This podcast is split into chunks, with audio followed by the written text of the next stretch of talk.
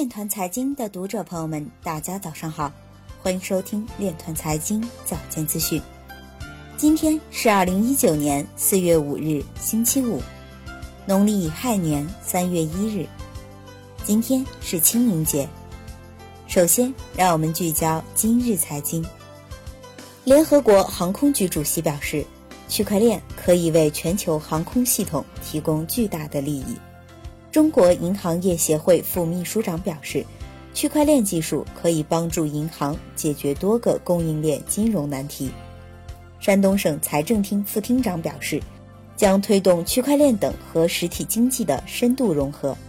成都郫都区法院上线司法区块链。末日博士称，央行数字货币不会以区块链为基础。广电运通将区块链应用于全国计量行业。智慧物流布局提速，菜鸟专注于区块链等关键技术的深度研究及应用。招商银行企业 APP 深圳专区区块链发票上市。现代密码学之父表示，区块链在量子计算中并不十分脆弱。威神表示，区块链和加密货币是不可分割的。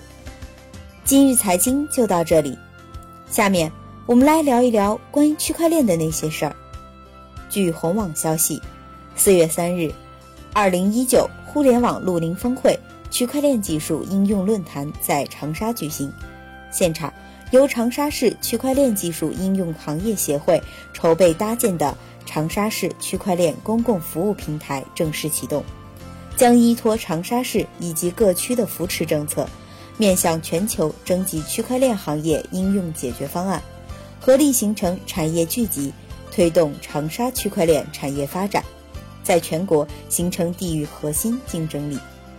以上就是今天链团财经早间资讯的全部内容，感谢您的关注与支持，祝您生活愉快，我们明天再见。